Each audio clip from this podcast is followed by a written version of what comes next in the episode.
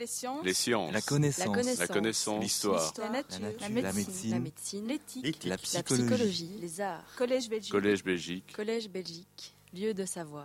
En effet, pourquoi le sujet euh, qu'on a intitulé euh, comme ceci Oui, peut-être avant de commencer, mon collègue m'avait m'avait dit que je vais vous dire, pour ceux qui ont une tablette et qui veulent euh, se connecter, le mot de passe c'est AK, H-A-K-A, voilà, H-A-K-A, comme le AK. Et, euh, et oui, oui, c'est ça. Bon. Et, alors, il y a des liens qui sont cliquables. Vous verrez, à des moments, il y a des liens qui sont cliquables si, si ça vous intéresse. Voilà, avant que j'oublie. Donc, pourquoi le sujet Euh, ben, Effectivement, ce n'est pas très original, mais j'ai envie de dire, nous sommes tous les deux passionnés de sport, mais c'est sans doute le cas de, de beaucoup de personnes qui sont, qui sont ici dans la salle. Donc, comme je le disais, c'est n'est pas très original. Alors, en outre, euh, surtout mon collègue euh, Vincenzo a, ces dernières années, beaucoup travaillé scientifiquement sur des sujets liés à ce qu'on va vous présenter aujourd'hui et la prochaine fois. Euh, il a écrit des papiers qui ont été présentés à des conférences scientifiques et dont certains sont dans le pipeline de la, publication. Donc, il y a véri- véritablement une vraie recherche scientifique euh, là derrière euh, dans les sujets que nous allons vous proposer. Alors également, il a, et je dirai un tout petit mot supplémentaire dans un instant, il a conseillé les sportifs pour améliorer leur performance. Aussi, on a, euh, ces derniers temps, on a dirigé quelques mémoires sur des sujets euh, liés, notamment à un passé. Il y a un des mémoires qu'on a dirigé qui était lié à euh, l'influence des politiques régionales sur les classements euh, mondiaux des équipes nationales de rugby. Cette année, on dirige un mémoire qui est lié au dopage dans, le cyclisme, donc vous voyez, c'est assez vaste euh, et euh, on ne va pas s'arrêter là. Euh, et puis, euh, bon, euh, on espère que ces, recherches vont pouvoir euh, se poursuivre, euh, j'espère avec moi d'ailleurs, mais euh, donc voilà euh, les raisons et les, quelques choses qui nous lient euh, à ce genre de sujet. Alors, euh, pour ce qu'on va vous présenter, euh, ça c'est euh, le titre qu'on a mis pour l'intervention d'aujourd'hui, donc classer les équipes et les joueurs et prédire les performances futures. Donc aujourd'hui, ce qu'on va faire, c'est essayer de vous montrer les différents types de classements qui existent euh, dans les sports. Ça, c'est les étudiants qui arrivent. ils avaient un cours, hein, ils ont une excuse un peu en retard.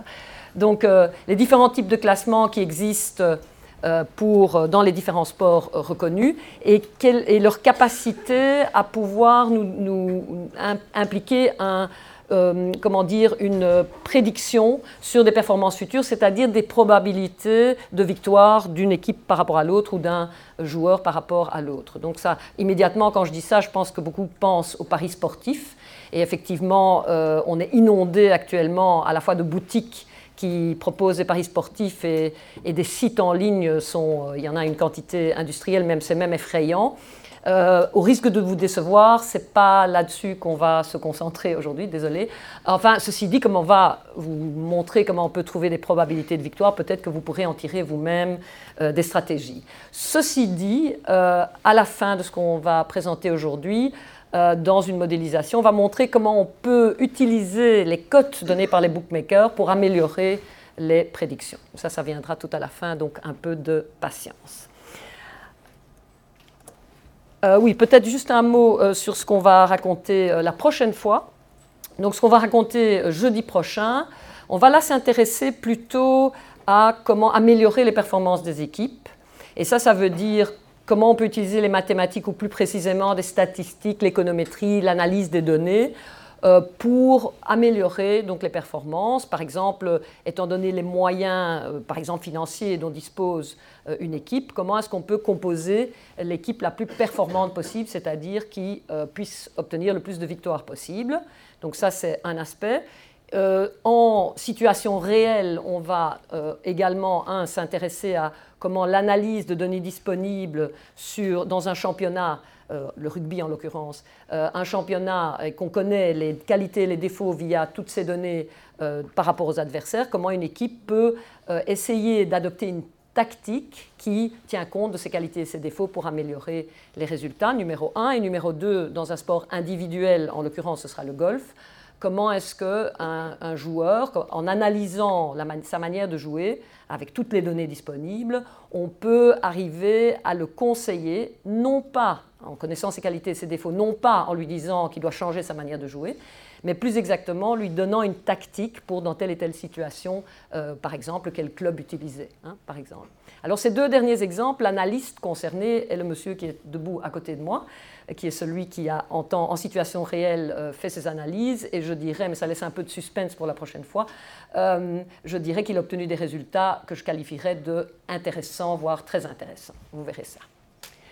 Alors, aujourd'hui, donc, euh, comme je l'ai dit, on va s'intéresser à comment on peut prédire les résultats de rencontres sportives. Et si vous vous mettez quelques années en arrière, et je suis sûr qu'il y a beaucoup de personnes ici qui connaissent euh, le championnat d'Europe de football de 2008 et la Coupe du Monde qui a suivi en 2010, eh bien, on avait trouvé une solution à cette question et euh, faisait appel à Paul Le Poulpe. Hein. tout le monde connaît Paul Le Poulpe. En fait, il y a, vous pouvez cliquer d'ailleurs sur Paul Le Poulpe pour ceux, ceux, qui ne le connaissent pas.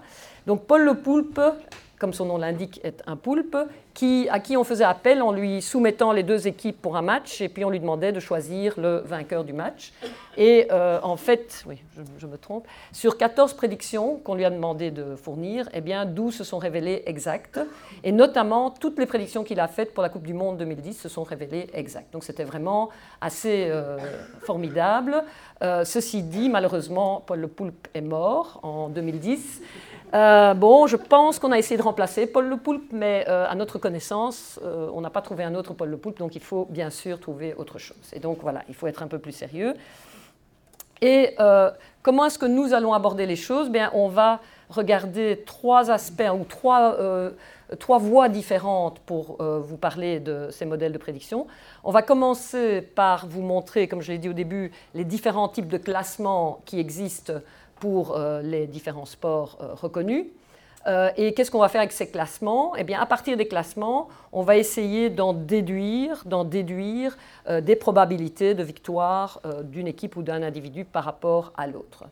ensuite, l'autre voie qu'on va suivre, c'est de considérer une série de résultats passés de confrontation face à face, et sur base de cet échantillon, qui est plus ou moins grand, on va essayer de euh, attribuer à chaque équipe ou individu euh, une, compétence, un niveau de compétence ou un niveau d'une force. Et une fois qu'on aura trouvé, estimé ces forces, eh bien, on pourra déduire un classement et donc des probabilités euh, de victoire de l'un par rapport à l'autre. Donc ça, c'est le deuxième angle. Et le troisième angle qui est un peu plus compliqué, mais on essaiera de simplifier au maximum, concerne une, une, certaine modélisation des performances. Alors là, on va regarder essentiellement un exemple euh, du football, même si on regardera aussi, je crois, le rugby, hein, je pense également. Et euh, le football, euh, on va se baser sur quelque chose que tout le monde, je pense, avec lequel tout le monde est tout à fait d'accord, c'est que pour gagner un match de football, eh bien, il faut marquer plus de buts que l'adversaire. Voilà, ça c'est la base de ce qu'on va vous expliquer. Mais bon, bien sûr, c'est un peu, un peu plus, plus compliqué que ça. Alors, commençons, commençons par les classements.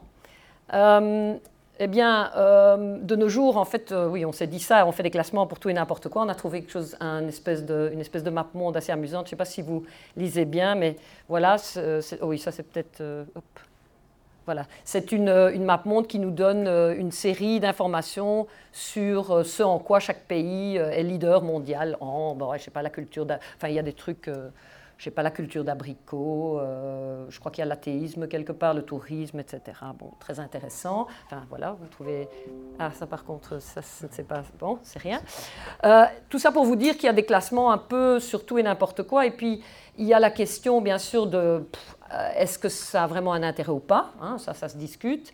Il y a une question plus intéressante, c'est la méthodologie utilisée, et notamment ce qui est aussi parfois très discutable, c'est parfois les, classements sont simplement ordinaux, parfois ils sont cardinaux, c'est-à-dire qu'il y a vraiment une véritable mesure entre les différentes, euh, personnes dans le classement ou les différentes équipes ou les différentes choses, et euh, la question c'est est-ce que ces mesures veulent vraiment dire quelque chose ou pas?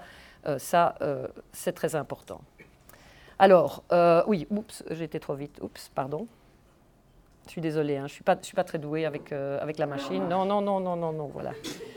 Bon, on va essayer de faire ça mieux. Oui, oui, je sais, il m'a dit. Ça va, ça va, ça va, ça va. Bien, mais ce que je voulais dire, c'est que je suis désolée, j'ai déjà dévoilé un peu. Euh, les, les, classements, et je, vais dans un instant vous donner les différents types de classements qu'on peut avoir. Il y a un, type de classement qui est assez célèbre, qu'on appelle classement adaptatif, mais qu'on appelle souvent, pour ceux qui ont déjà entendu le terme classement Hello. Et Hello, en fait, c'est une personne, c'est Arpad Hello, qui était un physicien euh, grand joueur d'échecs et qui cherchait à déterminer un classement des joueurs d'échecs. Et donc il a conçu un, classement euh, très intéressant qui est toujours appliqué de, nos jours d'ailleurs. Et ce classement Hello, on le retrouve euh, dans beaucoup d'endroits, et justement en particulier, mais malheureusement j'ai un peu dévoilé, euh, même dans un film que vous avez peut-être vu qui s'appelle The Social Network de 2010, qui vous explique la création du réseau social Facebook par Mark Zuckerberg et ses amis d'Harvard, eh bien je vous laisse maintenant, je ne me trompe pas, je vous laisse regarder un instant. Alors Marc, bravo, vous avez cassé Erika et toi? Comment tu sais ça? C'est sur ton blog? Ouais, mais ça va? J'ai besoin de toi. Je suis là pour toi. Non, j'ai besoin de l'algorithme que tu utilises pour classer les joueurs d'échecs. Ça va, t'es sûr? On classe les filles. Tu veux dire des étudiantes? Ouais. Tu crois que c'est une si bonne idée? J'ai besoin de l'algorithme, Marc. J'ai besoin de l'algorithme. Au départ, attribuons à chaque fille un capital de 1400 points. À l'instant T, une fille A a un classement FA et la fille B a un classement FB. Quand deux filles s'affrontent, chacune a une probabilité de gagner qui sera en fonction de son classement à l'instant T, c'est ça? Ouais. Et cette probabilité s'exprime de cette façon. Voilà, donc en fait, euh, évidemment, la raison pour laquelle ils ont fait un classement est plus que amoral et, douteux et horrible, mais euh, ils ont utilisé néanmoins euh, quelque chose de scientifique, même s'il y a une erreur, enfin, mon collègue a repéré qu'il y a une erreur dans la formule, mais c'est bien ce type-là de, classement Hello qui, est utilisé ici, même dans, dans, ce film. Je vais essayer de ne pas me tromper maintenant. Ah, merci. Merci. Bien, alors euh, les types de classements, euh, il y a plusieurs sortes de, classements.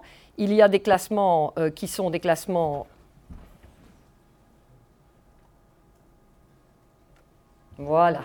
Donc si vous voyez ici la référence en bas à un article d'un certain Ray Stéphanie, euh, qui date de 2011. En fait, il y a plusieurs versions de cet article euh, et qui est dans une, revue scientifique et qui montre la méthodologie des différents types de classements euh, pour tous les sports reconnus internationalement.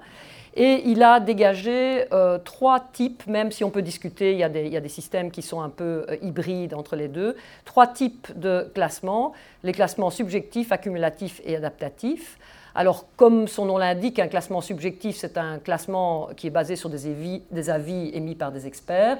Il n'y a pas beaucoup de sports dans lesquels il y a ça, mais notamment les sports de combat comme la boxe. On montrera cet exemple-là. Les classements accumulatifs, vous verrez, il y en a beaucoup. Et euh, ce système-là, également, comme son nom l'indique, euh, consiste à accumuler des points dans une certaine fenêtre de temps, qui est souvent d'un an, euh, parfois un peu plus, parfois quatre ans, parfois huit ans même. Euh, et on accumule les points en fonction des résultats obtenus dans cette fenêtre de temps. Et puis c'est une fenêtre mobile, c'est-à-dire que quand le temps avance, eh bien, on perd certains résultats et on en, euh, reçoit d'autres. Les exemples, ben, celui sur lequel on va baser notre exemple est sur euh, le classement ATP en tennis, que tout le monde connaît, je pense, enfin on verra. Et puis, il y a des classements de type adaptatif, donc comme le classement Elo. Et là, c'est intéressant, enfin nous on trouve que c'est très intéressant, parce qu'on adapte le score, le nombre de points, euh, vraiment euh, en fonction des résultats obtenus. Chaque fois qu'il y a une compétition, eh bien, euh, le score évolue vers le haut, vers le bas, selon l'adversaire que l'on rencontre et selon le résultat de la rencontre. Et il y a des formules ici qu'on a très fort simplifiées, mais qu'on vous montrera dans un instant. Et alors évidemment, c'est appliqué aux échecs, puisque c'est pour ça que ça a été créé. Le rugby, on montrera ça tout à l'heure. Euh, le football, bon, c'est un peu entre les deux. Hein. Alors, euh, toujours dans ce même article, vous voyez qu'il y a une série de sports qui n'ont euh, aucun classement du tout. J'ai retenu le jiu-jitsu et la pêche, par exemple. Il y a pas enfin, notre connaissance, peut-être que ça a évolué depuis 2011, mais il n'y en a pas. Il n'y a pas beaucoup de classements subjectifs. Il n'y a que deux sports, et c'est la boxe et le kickboxing ou le MMA, je ne sais plus. Il y a plein de sports qui ont des classements accumulatifs, et pas mal, enfin quelques-uns, qui ont des, des systèmes adaptatif. Alors, euh, bien entendu, euh, commençons par euh, les classements subjectifs. Vous voyez ce splendide athlète. Et on, a pris l'exemple de la boxe. En fait, c'est le classement de la fédération IBF. Il y a plein de fédérations de boxe. Et qu'est-ce qu'on dit pour le classement? On explique qu'il y a une série de critères qui doivent être vérifiés, notamment bah, il faut quand même qu'il y ait eu des combats contre des personnes qui, qui valent la peine, il faut un nombre suffisant de combats, etc. Il y a une commission qui crée le classement, donc ça c'est vraiment les, experts qui disent euh, quel doit être le classement. Et alors ça c'est assez édifiant. Le point 13 du règlement dit que tous les, euh, tous les critères de classement sont sujets à exception par le comité de classement. Ça veut tout dire, euh, hein, on peut faire tout et n'importe quoi. Une chose qui est certaine, c'est que n'importe quel boxeur qui bat le champion devient le champion. Ça, alors, euh, bon, juste pour l'exemple, ça c'est le, champion des poids lourds, euh, Anthony Joshua, l'anglais. Euh, et vous remarquez, ça c'est le classement établi de manière subjective. Vous remarquez qu'il n'y a personne en challenger numéro 1, probablement parce qu'ils estiment que l'écart entre celui-là et les suivants est trop grand. Et puis voilà, on a un classement et qu'est-ce qu'on peut en, sortir? Ben, Pas grand-chose, si ce n'est que par exemple le numéro 3, s'il combat le numéro 11, ben, sans doute qu'il y a un peu plus de chances qu'il gagne que l'autre. Voilà, par ça, on n'a pas beaucoup d'informations à ce sujet. Euh, juste de manière amusante, euh, pour euh, le football, il existe un, système qui est un petit peu, qui est très peu connu, mais qui est très semblable à celui de celui qui bat le champion devient le champion. la première Coupe du Monde a eu lieu en 1930 et l'Uruguay avait gagné. Son capitaine s'appelait Nassadzi. Et on a inventé un, trophée virtuel qui s'appelle le bâton de Nassadzi.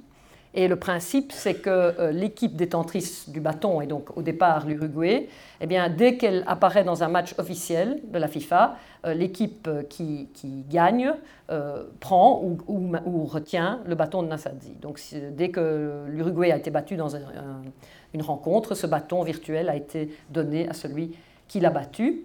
Euh, évidemment, bon, ben, si vous regardez sur Wikipédia, c'est assez amusant parce que vous voyez au cours, depuis 1930, entre, entre quel pays a été euh, distribué le bâton de Nassadzi. Nous, on s'est amusé à regarder pour uniquement pour les équipes européennes. Ici, vous avez depuis 1960 et on, vous voyez en couleur voilà, les différentes équipes qui l'ont eu. Euh, le noir, c'est l'Allemagne, hein, donc elle l'a eu quand même pas mal.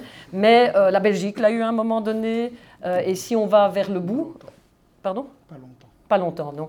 Et puis si on va vers le bout, euh, voilà, vers le bout, le bout, le bout, le bout, le bout, voilà, à un moment donné, vous allez voir du vert, c'est l'Italie qui avait euh, ce bâton, voilà, virtuel. Et puis, euh, pendant la Coupe d'Europe de 2016, à un moment donné, l'Irlande a battu l'Italie 0-1 et donc à un court moment eu ce bâton virtuel, et puis a été tout de suite battu par la France qui alors a le bâton. Alors si vous êtes étonné que le Portugal n'ait pas le bâton, c'est simplement parce que la règle, c'est qu'il faut battre l'équipe en déant les 90 minutes. Donc, comme il y a eu du temps supplémentaire, voilà, l'Italie n'a pas eu, euh, pardon, le Portugal n'a pas eu le bâton.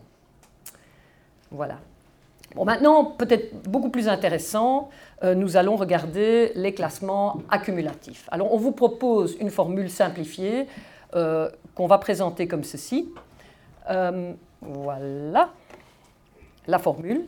Alors, ça a l'air compliqué, mais on va expliquer ça. Euh, donc, euh, ce que vous avez dans le terme de gauche, SIT, ce n'est rien d'autre que le score d'un individu ou d'une équipe à l'instant, qui s'appelle I à l'instant T. Et c'est donc un total de points qui est obtenu en sommant tous les points euh, que ce I, cette équipe ou cet individu, a obtenu dans la fenêtre de temps. Et cette somme que vous voyez là, ce sigma, c'est une somme. La fenêtre de temps s'appelle F. Et donc si aujourd'hui, le 3 octobre 2017, disons que la fenêtre de temps c'est un an, donc on va sommer les points obtenus depuis le 4 octobre 2016 jusqu'au 3 octobre 2017. Ça c'est la fenêtre de temps, c'est le T-FT que vous voyez là. Le cas que vous voyez là, c'est simplement, ce sont les compétitions que l'on appelle 1, 2, 3, etc. Mais l'indice K indique la compétition. Et donc qu'est-ce qu'on somme? On somme des points obtenus et le petit f, c'est simplement une fonction qui transforme les résultats en points. Et ça veut dire quoi? Eh bien, euh, cette fonction va dépendre de ce qu'on appelait RIK, qui est simplement le résultat de cette équipe I lors de la compétition euh, K. Euh, résultat qui peut être simplement victoire, match nul, défaite, mais qui peut également être, c'est le cas en tennis, arriver en finale, arriver en quart de finale, etc. WK, c'est une pondération de la compétition qu'on a parfois. par exemple, en, tennis, eh bien, les tournois du Grand Chelem sont pondérés plus que des tournois Challenger, etc. le vieillissement en V, ça intervient parfois, surtout quand la fenêtre de temps est plus longue qu'une année. Si en football, par exemple, la fenêtre de temps est de 4 ans, eh bien à ce moment-là, on pondère à 100% les résultats de l'année courante, à 50% celles de l'année précédente, 30 et 20 par exemple. Hein, c'est juste pour donner un exemple. Et puis, il peut y avoir d'autres facteurs qui interviennent.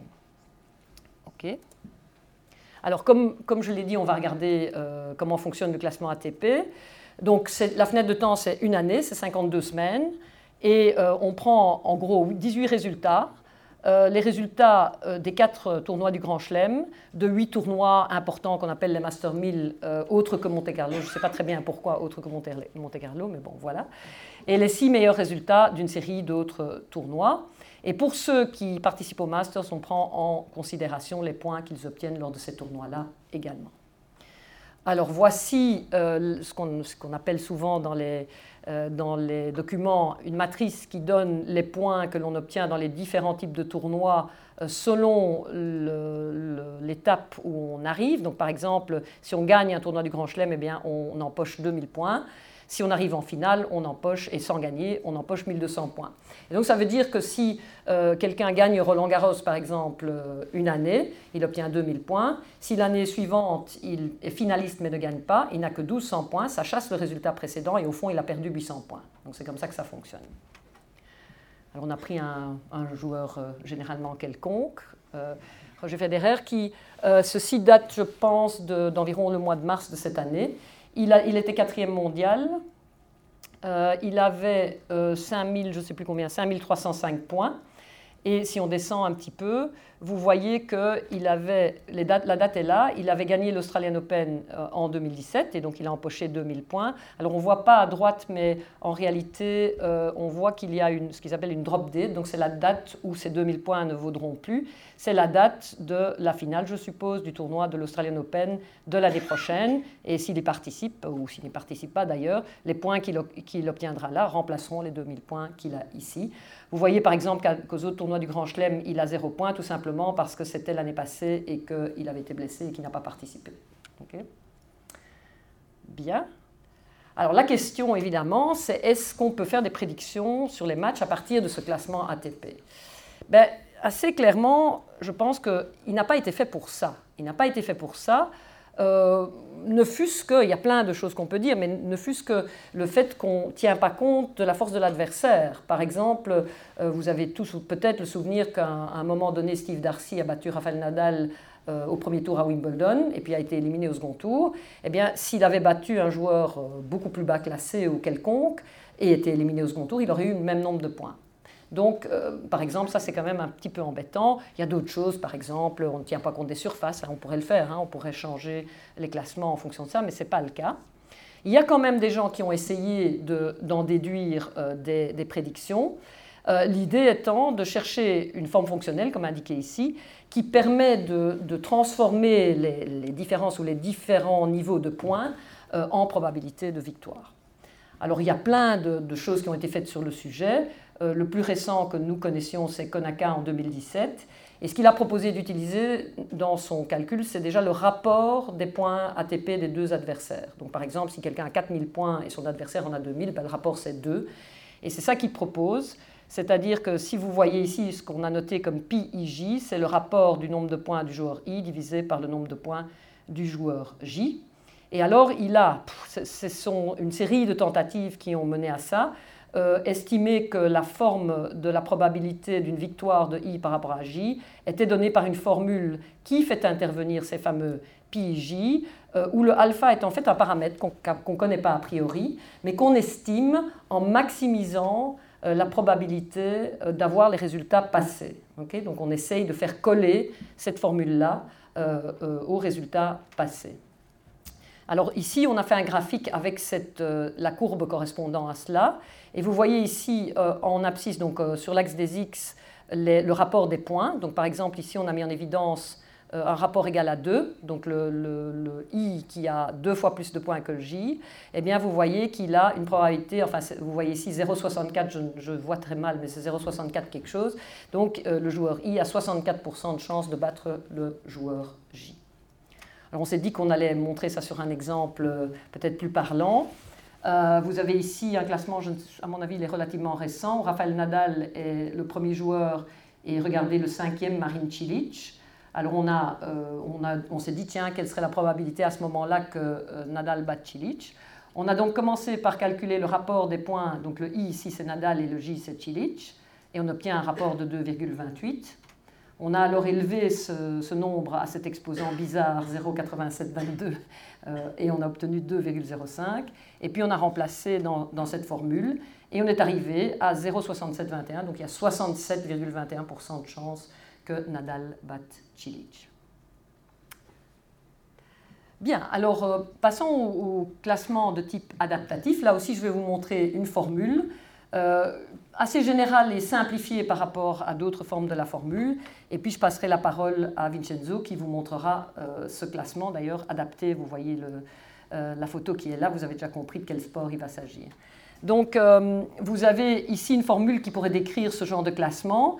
Donc vous avez le score d'une équipe ou d'un individu I à un instant donné T, qui est égal au score de ce même individu à l'instant précédent, c'est-à-dire avant la rencontre qui suit, plus quelque chose. Alors avant de détailler ce quelque chose, ben, ce quelque chose va être positif ou négatif. Si ce quelque chose est positif, eh bien, le nombre de points de, I montera, bien sûr, et s'il est négatif, I diminuera.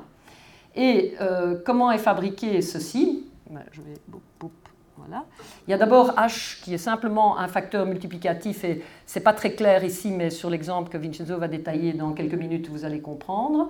Mais dans le crochet, vous avez d'abord euh, RIJ, c'est simplement le résultat euh, de la confrontation I contre J à l'instant T. Alors, par exemple, c'est 1 pour une victoire, 0,5 pour un match nul et 0 pour une défaite.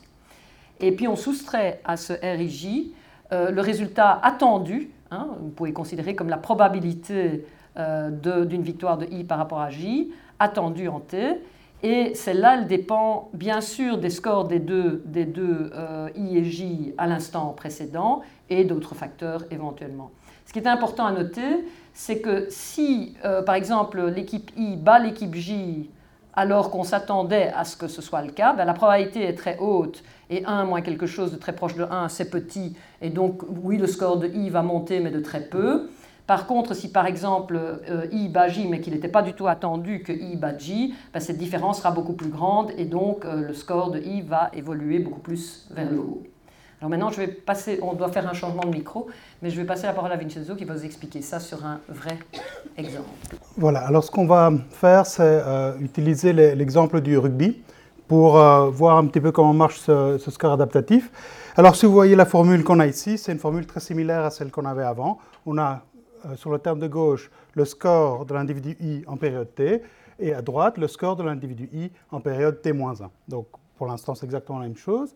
Ensuite, à la place d'avoir ce facteur multiplicatif h, on a un double facteur k et g. Et qu'est-ce que c'est ces, facteurs? Bah, Le cas, c'est simplement l'importance du match. Dans le cas spécifique du rugby, ce qu'on a, c'est que ça va valoir 2 pour la Coupe du Monde et 1 pour tous les autres matchs. Tandis que le G, c'est un facteur qui dépend du score. Donc si on, gagne avec plus que 15 points euh, d'avance, ce facteur va valoir 1,5, sinon ça vaut 1. Ensuite, c'est exactement ce qu'on avait vu précédemment, c'est-à-dire la différence entre le résultat observé 1 pour une victoire, 0,5 pour un match nul, 0 pour une défaite, et ensuite la probabilité de victoire de I. Ici, la probabilité de victoire, on a dit elle dépendait de I et de J. Et comment ça marche? Ben, En fait, on a simplement que la probabilité de victoire est une fonction de la différence des points entre les deux équipes. Et c'est quoi cette, fonction? C'est simplement quelque chose qui a une forme de S, une forme sigmoïdale comme celle-là. Et dans ce cas-ci, on, se, base vraiment sur le classement de type, euh, comme Hello l'avait défini au départ, c'est simplement une forme de type logistique. Comme on peut voir dans le graphique, ici, bon, on va dire que c'est... Euh, s'il n'y a pas d'écart entre les deux individus, j'ai mal visé, mais bon, vous voyez l'idée, euh, ça signifie que la probabilité de gagner est 50-50. Si par contre l'écart devient très très grand et on se déplace vers la droite, on voit que la probabilité, donc ici par exemple il y a un écart de presque 19 points, on voit que la probabilité que l'équipe la plus forte gagne est pratiquement de 100%. D'accord? Donc ça c'est l'idée qui nous permet d'avoir ce terme P. En fait on aurait dû mettre celle-là si on était malin. ici c'est... Non, je ne vais pas le faire parce qu'il y a le monsieur qui va me, crier dessus, je ne touche à rien, ne vous inquiétez pas. Donc ici, c'est euh, simplement une carte où on reprend euh, euh, le, classement du rugby. Donc vous voyez, je vais parler un tout petit peu plus fort parce que je suis loin du micro. Ce qu'on voit ici, on voit clairement que le foncé est ici en bas. Ah oui, super. Donc ce qu'on voit ici en bas, c'est que vous avez des pays comme la Nouvelle-Zélande, l'Australie, l'Afrique du Sud, l'Argentine qui sont assez foncés. Et effectivement, qu'on va voir, on a leur score. euh, Ici, on voit que la Nouvelle-Zélande a pratiquement 95 points. Sinon, on a l'Afrique du Sud, 84 points, et ainsi de suite. Donc, on a un classement qui nous permet de voir qui sont les plus forts, qui sont les moins forts. Euh, dans l'hémisphère nord, on va dire c'est surtout l'Irlande et les, les- les- les îles britanniques qui sont fortes et la France. Et bon, vous avez les deux bottes, celle-ci et celle-ci, malheureusement, elles n'ont pas la même couleur, donc ça veut dire qu'on a encore du boulot, mais que petit à petit, on va y arriver. Bon, je pense pas, mais... Maintenant, comment est-ce qu'on va transformer ce classement en probabilité? Bon, rappelez-vous ce que je dis. Un classement et une probabilité, c'est pratiquement la même chose. C'est simplement la manière de lire le problème d'une autre manière. Et alors, ce qu'on va faire, c'est qu'on va simplement regarder le classement euh, du rugby. On va regarder, je sais qu'il y a un petit match sympathique qui arrive dans pas longtemps. Belgique-Brésil, je pense. Donc, on va voir un petit peu quelle est la probabilité de la Belgique de gagner. Donc, on va au niveau de la Belgique, elle a un score de 55,87. 55,87 et le Brésil a un score de 53,45.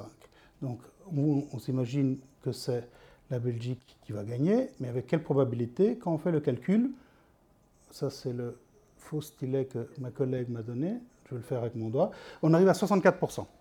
Alors on se dit c'est chouette, la, Belgique a une probabilité plus grande de gagner. Mais si vous vous rappelez dans la formule, il y a un petit a. Ce petit a était autre. Ce autre, c'est simplement pour tenir compte de l'avantage de l'équipe qui joue à domicile. Et en réalité, une équipe qui joue à domicile dans le classement du, du rugby a trois points additionnels. D'accord? Et donc, en réalité, la Belgique, au lieu d'être à 55,87, elle est à 58,87. Et donc, si je fais le calcul, on arrive à 78%. Donc, ça, c'est un petit peu l'idée. Vous voyez, on peut directement transformer un classement en probabilité et euh, avoir des résultats intéressants. Maintenant, je sais que le rugby est un sport, bon, c'est sans doute le plus beau sport, mais que euh, ce sport-ci, les gens le, trouvent plus euh, facile à appréhender. Et donc, on a fait un petit peu de, de, classement au niveau du football. Et si on a pris, je ne connais pas grand-chose du football, donc ma collègue m'a dit il y a trois chouettes équipes en Belgique, c'est Anderlecht, Bruges et Standard. C'est ça, hein Trois chouettes équipes. ah, bon, Elle m'a dit il y a une chouette équipe et deux autres, mais je ne dirai pas qui est qui. Euh, et donc ici, vous avez l'évolution de ces équipes, de, de- de la force relative de ces, équipes, de ces équipes au cours du temps. Puis elle m'a dit gardons une équipe au hasard, c'est la mauve, hein, c'est ça? On va garder au hasard la mauve, donc vous pouvez tout à fait regarder l'évolution du score du, euh, de Anderlecht. Je fais semblant de ne pas me rappeler, je sais très bien que c'est Anderlecht. Donc en fait, vous avez l'évolution, elle fait ceci. Et ici, par exemple, il y a quelque chose d'intéressant. On voit qu'à un moment donné, il s'est passé quelque chose à Anderlecht. J'ai aucune idée de ce qui a pu se passer, mais à ce moment-là, on voyait qu'ils étaient beaucoup moins compétitifs. Maintenant, ceci, c'est l'évolution euh, dans le temps. Imaginons qu'on remette et qu'on veuille, faire des paris et on remet le standard ici et on décide de faire un pari en regardant le dernier score qui est ici. À votre avis, qui est plus fort? Ben, Vous allez me dire probablement Anderlecht est au-dessus, donc la probabilité qu'Anderlecht gagne contre le standard est plus grande. Et effectivement, on peut s'amuser à mettre la barre ici et on a les scores relatifs en fonction du temps. Si vous regardez l'échelle, elle est très différente de ce que vous avez vu au rugby. Au rugby, on est entre 50, 70, 80. Ceci est simplement parce qu'on a un autre paramètre d'échelle. Donc ce n'est pas qu'au foot, ils sont beaucoup plus forts qu'au rugby. D'accord? Ça n'a rien à voir. C'est simplement qu'on a utilisé une autre échelle. Et donc ici, on est aux alentours de 1400. Si vous vous rappelez dans l'exemple du film, ils ont classe les filles, elles ont tous un, elles commencent à un niveau de 1400. Et ben, on a fait la même chose ici. On part à un niveau de 1400 et puis on a plus ou moins quelque chose en fonction de l'évolution. Ici aussi, alors imaginons qu'on veut faire, euh, euh, donc c'est 1600 et 1500, on va dire, la probabilité, on fait 1600, 1400, on calcule la proba, et on a que la probabilité qu'Anderlecht gagne à ce moment donné dans le temps par rapport au standard était de 76%. D'accord? Je ne sais pas si tu veux dire quelque chose à propos du foot. C'est pas le moment. C'est pas le moment. Qu'ils ont perdu. Non. Alors, vous allez me dire, euh, est-ce qu'on peut le faire pour le tennis? Oui, on peut le faire pour le tennis. Alors, ici, ce qu'on fait, c'est exactement un classement pour le tennis, mais qui n'est pas le classement ATP. Ceci, c'est quoi? C'est simplement un classement de type Elo, donc ce classement adaptatif, mais pour le tennis. Et alors, ce qu'on voit, on voit certains joueurs dans les années 70 comme Jimmy Connors ont eu une carrière comme ceci, sont arrivés à un certain niveau à leur maximum et puis ils ont commencé à décliner. Chacun de ces graphiques, c'est bien par rapport à leur génération, à leur cohorte de joueurs. Et donc, vous pouvez comparer la domination d'un joueur par rapport à l'ensemble des joueurs à ce moment-là dans le temps. Et donc, vous avez pour l'instant des joueurs comme, bon, c'est un petit peu vieux maintenant, mais j'imagine que Djokovic est relativement euh, fort et vous pouvez les comparer. Une chose intéressante, par exemple, quand vous regardez Björn Borg, il est monté et puis il a arrêté quand il était encore au top, tandis que vous avez d'autres joueurs qui euh, sont montés et puis ont, continué à jouer et euh, leur classement a continué à décroître. Maintenant, vous pouvez me dire la question que vous posent toujours vos enfants, mais c'est lequel le joueur le plus fort de tous les temps? Euh, À Naples, on vous répondra directement à Maradona, mais bon, ça c'est une autre euh, paire de manches. Ici, on est en train de regarder au tennis. On peut tout à fait ramener ces classements en regardant ici non pas les années, mais bien l'âge des joueurs. Et vous avez comme ça les profils de carrière des différents joueurs et vous pouvez les superposer. Et donc vous voyez, comme par exemple ici en vert foncé, vous avez Jimmy Connors qui a fait sa, qui a commencé, il a, grimpé, puis il a mis beaucoup, beaucoup, beaucoup de temps, et à 40 ans, il était encore là, très, très bien classé. Quand on regarde d'autres joueurs comme Agassi, on a vu qu'ils se sont stabilisés à un niveau, mais qui en réalité étaient beaucoup plus bas que ceux de ses autres concurrents dans ce tableau-ci. Donc vous voyez, ces classements non seulement vous permettent de faire des probabilités, mais vous permettent aussi de répondre à ces questions que vous posent souvent vos enfants. Alors, les face-à-face, je te laisse une seconde c'est intéressant de regarder une série de résultats du passé face à face et d'essayer euh, d'en déduire quelque chose. Et le système de Bradley-Terry est, extrêmement connu. Et pour prendre le cas le plus simple, c'est si on a deux équipes ou deux individus en présence.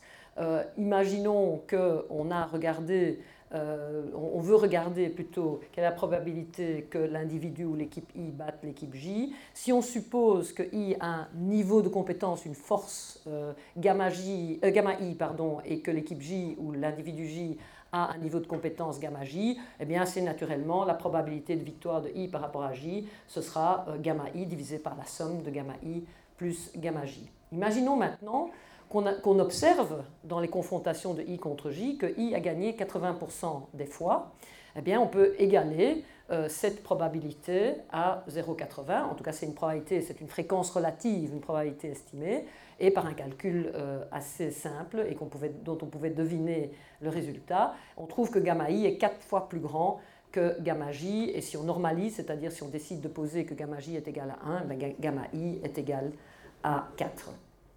Maintenant, si euh, ce que Bradley Terry ont proposé, alors ça a l'air très compliqué, mais, mais ce n'est pas, si compliqué, ils ont proposé de paramétriser différemment, c'est-à-dire euh, au lieu d'utiliser les forces gamma J, d'utiliser un autre paramètre qui s'appelle bêta euh, bêta, enfin ici gamma i, pardon, bêta i, de poser que gamma i c'est E exposant bêta i. Euh, la transformation n'est pas très très compliquée, mais en fait ce qui est intéressant c'est qu'on obtient cette formule-là et ça permet de voir euh, la probabilité que i bat j en fonction de la différence de, de leur niveau. donc ça c'est parfois plus facile à comprendre, c'est pour ça qu'ils ont proposé cela. Et donc par exemple sur le graphique que mon collègue et néanmoins avait, voilà, par exemple, si euh, la différence entre les bêtas des deux est de 2, eh bien on voit que I a 88% de chance de battre J. Alors, bien sûr, ça c'était pour une équipe contre l'autre. Supposons qu'on ait maintenant trois équipes ou trois individus, I, J et K. Et supposons que I et J se soient rencontrés 10 fois et que I l'a emporté 8 fois sur les 10. Que I et K se sont rencontrés 10 fois et que I l'a emporté 9 fois sur les 10. Et enfin, que J et K se sont rencontrés quatre fois et que J l'a emporté quatre fois. Ben, on peut faire le même calcul, on a mis les deux hein, avec les gamma et avec les bêta, et on a un système de trois équations à trois inconnus. Eh bien, ce système n'a pas de solution exacte. Vous pouvez essayer de le résoudre, il n'y a pas de solution exacte. Il y a fort à parier d'ailleurs que si vous tapez n'importe quel chiffre, euh, vous n'aurez pas de solution exacte. Alors qu'est-ce qu'on fait? Parce que ce sont quand même les résultats observés eh bien, on essaye euh, euh, d'estimer les paramètres, donc les gamma i et gamma j, gamma k, ou les bêta i, bêta j, bêta k, de toute façon c'est équivalent, euh, de façon à maximiser la probabilité d'observer les résultats que l'on a observés. Et ce faisant, on trouve les résultats suivants. Donc pour les, pour les gamma par exemple, si on pose que gamma k égale 1, on obtient 2,80 pour gamma j. pardon, si on pose que gamma k c'est ça égale 1, on obtient une estimation de 2,80 pour gamma J et de 10,38 pour euh, gamma I. à propos, on a calculé les choses avec ça et on trouve des probabilités très très proches de 80%, 90% et 75%. Et, oui, on a fait le calcul que quand le système a une solution exacte, on trouve évidemment la même solution euh, de cette façon-là. Alors on peut augmenter le nombre d'individus et donc hop.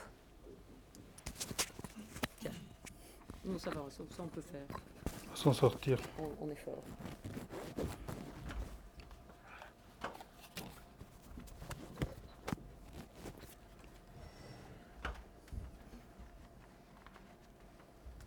Voilà, donc ici, ce qu'on a fait, on a simplement dit qu'est-ce qui se passe si maintenant on a 5 équipes et 40 rencontres. Donc vous avez ici un tableau avec l'ensemble des résultats. Imaginons qu'il y ait l'équipe 1 et l'équipe 2 qui s'affrontent. Ici, on voit par exemple que l'équipe 2 bat l'équipe 1 deux fois, tandis que l'équipe 1 euh, euh, bat la 2 qu'une seule fois. Donc sur les trois fois, vous voyez euh, que celle-ci gagne deux fois sur trois, celle-ci une fois sur trois. Et donc vous avez un ensemble de résultats. Ce que va faire le modèle de Bradley-Terry, c'est quelque chose de très très simple. On va maximiser la probabilité d'observer cette matrice-là lorsqu'il y a ces rencontres. C'est-à-dire, on va considérer chacune des rencontres une à la fois, et puis on va faire le produit des probabilités d'observer chacun des résultats.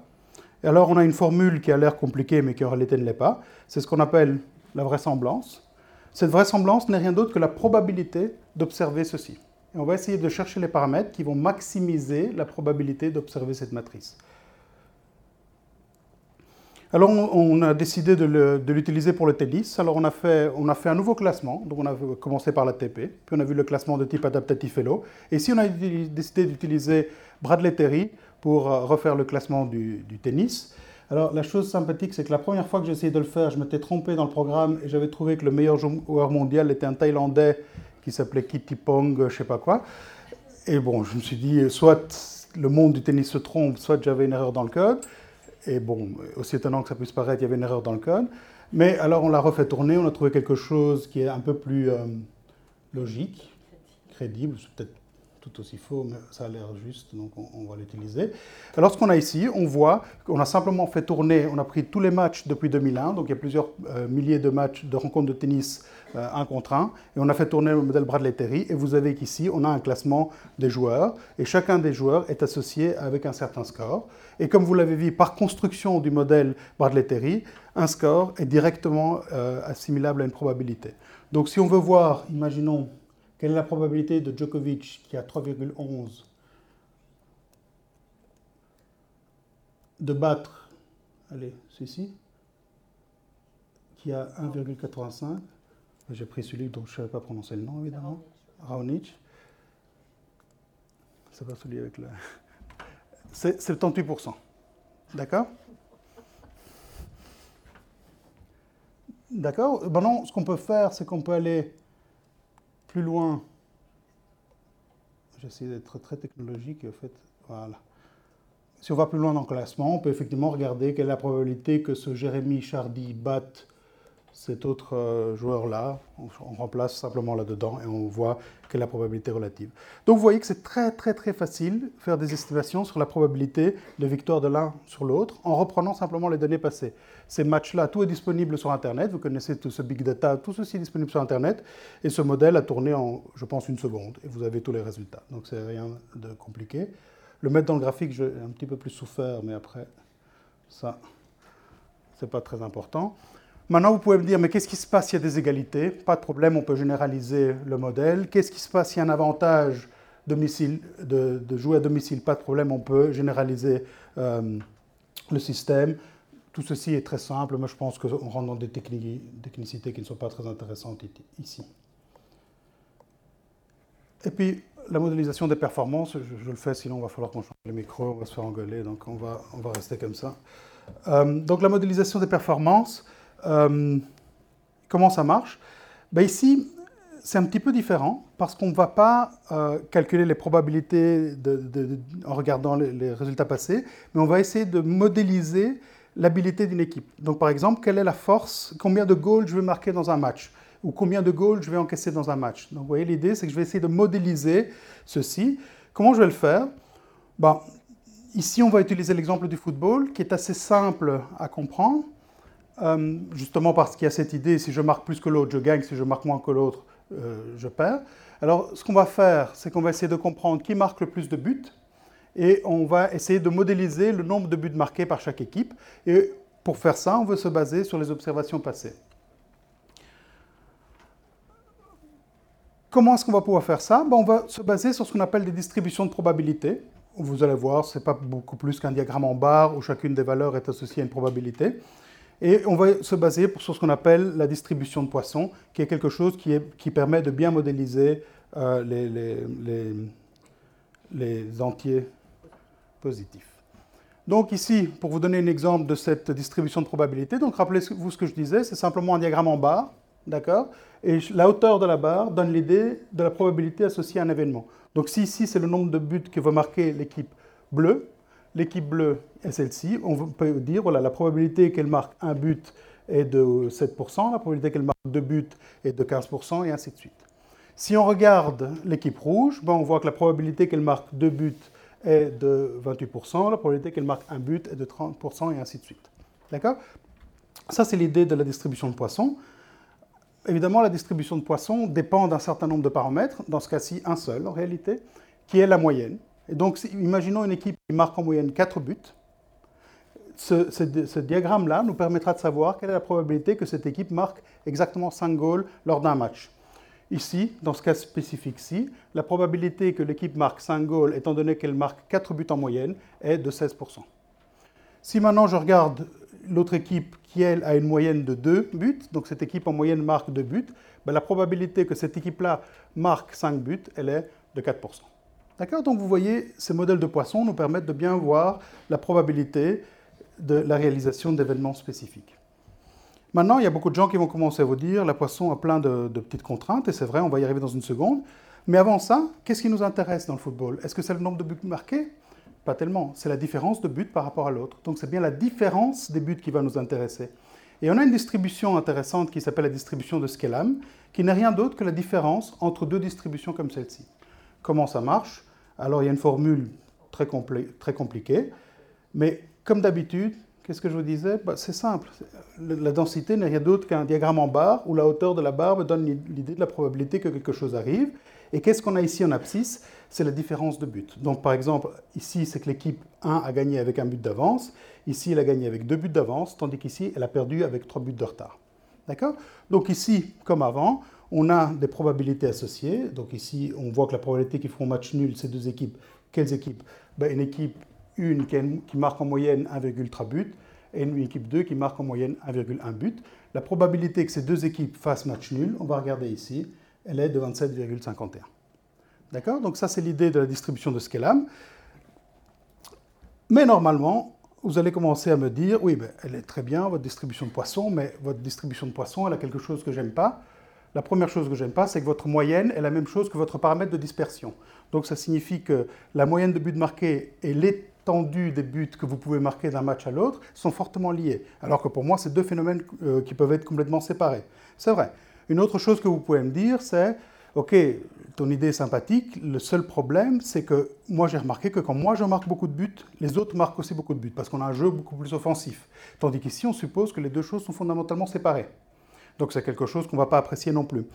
Et donc ce qu'on va faire, on va commencer à, relâcher ces hypothèses et aller vers des modèles beaucoup plus généraux. Donc la première chose qu'on va faire, c'est qu'on va dire, attention, regardons ces deux équipes. Il y a la bleue, il y a la rouge. Elles marquent en moyenne le même nombre de buts, 1,7. Est-ce que c'est la même distribution? Non, ce n'est pas la même distribution. Pourquoi? Parce qu'on voit que la dispersion n'est pas la même. L'équipe rouge marque souvent un seul but, mais de temps en temps, elle fait des gros cartons. Tandis qu'on voit que l'équipe bleue, qu'est-ce qu'elle fait bah, elle, marque beaucoup de fois de, buts, beaucoup de fois trois buts, mais c'est très très rare qu'elle mette des énormes cartons. Donc vous voyez ici, on a exactement la même moyenne, mais on a permis aux deux distributions d'avoir une forme différente. Et en plus, ce qu'on veut, c'est que ces deux choses ne soient pas indépendantes. Si j'ai un jeu très ouvert, je vais marquer beaucoup et je vais encaisser aussi beaucoup. Alors supposer que ces choses sont indépendantes, c'est peut-être un petit peu trop fort. Alors ce qu'on fait, donc ici, c'est les paramètres euh, qu'on trouve. Donc pour la même moyenne, on voit qu'on a des paramètres dans la formule qui, sont différents. Et ceci, c'est bien la localisation et la dispersion dans ma distribution. Vous allez me dire, d'accord, alors ce qu'on va faire, c'est une espèce de loi qu'on va appeler une scalam généralisée, parce qu'on relâche tout. Mais c'est quoi ces propriétés? Ben là, ça devient un petit peu compliqué, parce que cette distribution n'a pas été étudiée théoriquement. Elle est trop compliquée. Alors comment est-ce qu'on va résoudre le problème? Ben, En fait, c'est très simple. Ce qu'on va faire, c'est qu'on va simuler. Donc le, fait d'avoir maintenant des ordinateurs très puissants nous permet de simuler beaucoup de choses. Ce qu'on va faire, c'est qu'on va estimer certains paramètres sur les matchs passés, et puis on va générer un énorme nombre de rencontres, dans ce cas-ci un million de rencontres, et on va voir quels sont tous les résultats qui peuvent arriver si on répétait un match un million de fois. D'accord?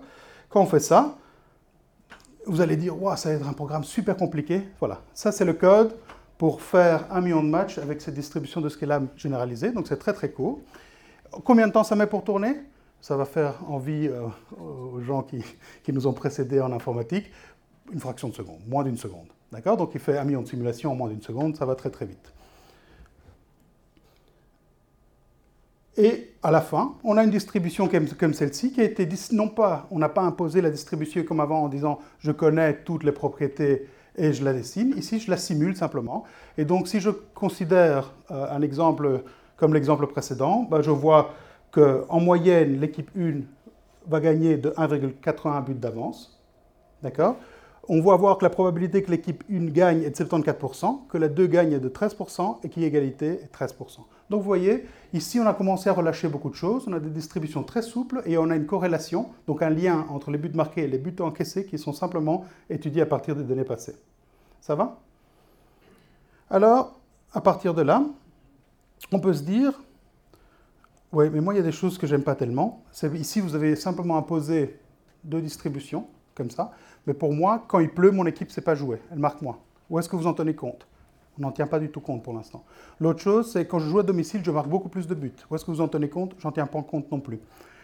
Euh, ou peut-être, moi, quand je joue contre une équipe bien spécifique, c'est ma bête noire, je joue très très mal. Et je marque beaucoup moins. Comment on en tient compte?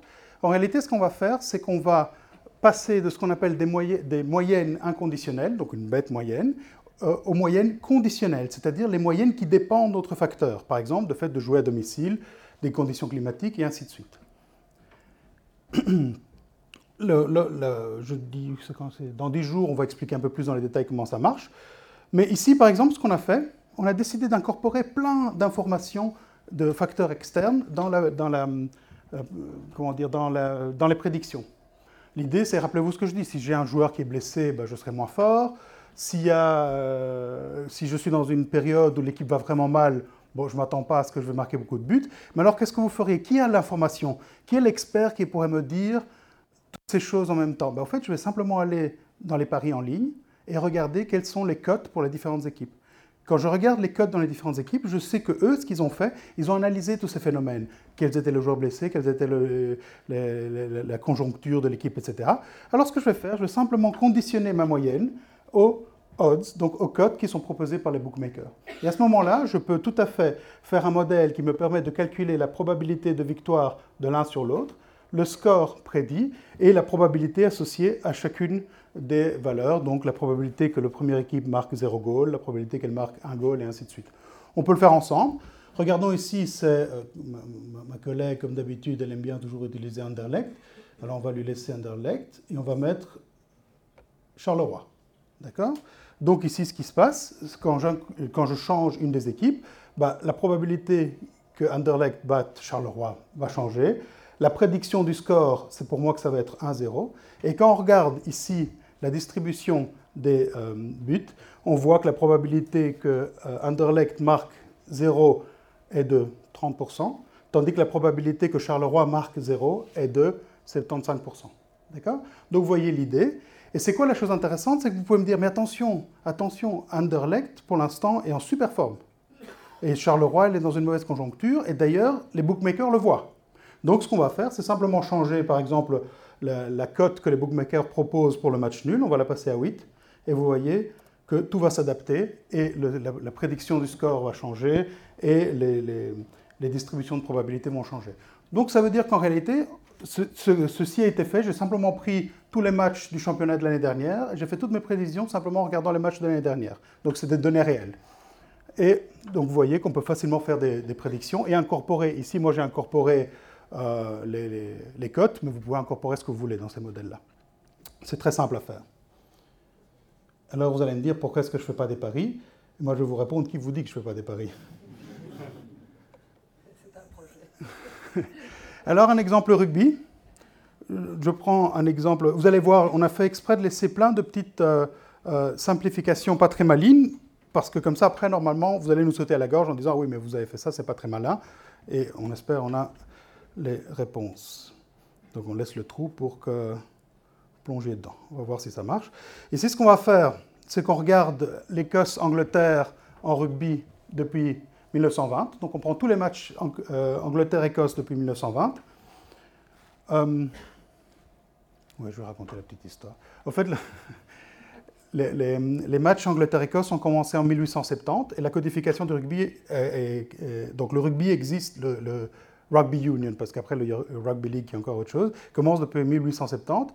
Et pourquoi, à votre avis, 1870 Oui, pourquoi 1870 ben, C'est le chemin de fer, en fait. Avant, il y avait l'Angleterre qui jouait une sorte de rugby, l'Écosse jouait une autre sorte de rugby. À un moment donné, ils ont commencé à jouer l'un contre l'autre. Et si on n'a pas les mêmes règles, c'est pas terrible. Et donc, on les a codifiés en 1870 pour pouvoir affronter l'école. 1870, oui. Et donc, c'est pour pouvoir affronter les, deux collèges. Bon, soit. Nous, on n'est pas remonté si loin, on est parti à partir de 1920. La première chose qu'on a fait, on a dit, tiens, calculons la corrélation, le lien entre les points marqués par l'Écosse et les points marqués par l'Angleterre. Première chose qu'on voit, cette corrélation, les bornes de ce, de ce truc-là, c'est 1, moins 1 et 0, c'est qu'il n'y a pas de lien entre les deux. On voit que le lien n'est pas très fort, il est juste de 4%. Donc, ça ne veut pas dire, c'est pas parce que l'Écosse marque beaucoup que l'Angleterre va marquer beaucoup ou va marquer peu. Ces deux choses sont presque séparées. Bonne nouvelle pour nos simulations, ça nous simplifiera la vie. Ensuite, ce qu'on a calculé, c'est le nombre de points moyens marqués dans ces confrontations 1 contre 1 par l'Écosse et par l'Angleterre, 14,59 et 19,65. Ces deux choses sont liées. Ces deux choses n'ont pas la même forme parce qu'il y en a qui ont des queues de distribution plus longues que d'autres. On lance nos simulations et on obtient nos résultats là, et on peut sans aucun problème calculer nos probabilités et donc nos forces relatives. Donc si vous voulez savoir si on se base avec ces données qui partent de 1920, quelle est la probabilité que l'Écosse gagne? Elle est de 39%. Quelle est la probabilité que l'Angleterre gagne? Elle est de 58%. Et je sais, je vois quelques rugbymen qui vont me dire qu'elle est plus haute que ça, mais on en parlera après. La probabilité qu'il fasse un match nul, elle est de 3%. Au rugby, c'est très rare qu'on fait match nul, donc c'est pas comme au foot où ça arrive assez souvent. Euh, que l'Écosse gagne avec 15, plus de 15 points d'avance, elle est de 14%. Que l'Écosse gagne avec plus de 50 points d'avance, bah, c'est zéro, ça n'arrivera pas. La probabilité que l'Angleterre gagne avec plus de 15 points d'avance est de 30%, et que l'Angleterre gagne avec plus de 50 points d'avance est de 1%. Donc ça, c'était l'exemple de, euh, de l'utilisation de cette modélisation des performances. Et euh, ici, je vais bientôt te redonner la parole, mais l'idée de la prochaine euh, petite conférence qu'on va faire, c'est justement, on va rentrer dedans. C'est-à-dire, pour l'instant, on prend les choses comme elles sont, tandis que la prochaine fois, on va voir comment est-ce que les équipes commencent à incorporer des statistiques pour améliorer leur performance. Comment est-ce qu'on va marquer plus, comment est-ce qu'on va pouvoir faire pour encaisser moins, et ainsi de suite. C'est très clair que ce qu'on va faire la prochaine fois, et déjà une grande partie de ce qu'on a fait cette fois-ci, est possible grâce à la disponibilité énorme des données, du big data comme on dit euh, actuel. Il y a, il y a des, des, flopées de données qui sont disponibles et même très souvent gratuitement, hein, pas toujours, mais enfin très souvent gratuitement. Il suffit, il suffit je vais dire, euh, mais bon, vous me comprenez, d'avoir les compétences pour aller chercher ces données et les traiter. C'est pas moi, c'est lui. Euh, ça, c'est une première chose. Et évidemment, va de pair avec ça le développement incroyable de la vitesse de calcul des ordinateurs ces dernières années. Hein, quand vous voyez ce qui vous a montré le code et le, la rapidité avec laquelle maintenant on peut obtenir des résultats. Euh, il y a des personnes euh, plus âgées peut-être qui ont fait de l'informatique euh, il y a quelques années, même il y a quelques années d'ailleurs, il ne faut même pas être si âgé que ça, il y a même quelques années où certaines des simulations prenaient tellement de temps que bon, l'intérêt c'est de pouvoir changer les valeurs de paramètres, etc., etc. Alors si on devait recommencer, c'était catastrophique, tandis que si ça dure une fraction de seconde, c'est évident que ça aide, oui. En fait, on, on avait voulu mettre le temps que ça a mis pour tourner. C'était un petit clin d'œil au professeur Thais Clément qui me racontait le nombre de fois où il a passé des heures devant un ordinateur pour faire 250 simulations. Ici, on a fait des millions en moins d'une seconde. Comme ça. Oui, donc, donc ça, c'est vraiment un, un aspect euh, tout, à fait, tout à fait un développement tout à fait euh, extraordinaire. Et donc, euh, ce qu'on vous propose pour la prochaine fois, c'est de, de montrer alors tout à fait autre chose, comme je l'ai dit au début, d'essayer de voir comment on peut utiliser tout ça, toutes ces simulations, etc., pour pouvoir améliorer les, euh, euh, performances des différentes équipes ou individus. Donc avec un peu de, voilà, de, suspense pour, euh, pour la semaine prochaine. Mais bien entendu, si vous avez des questions, nous, nous sommes là pour y répondre. Merci beaucoup.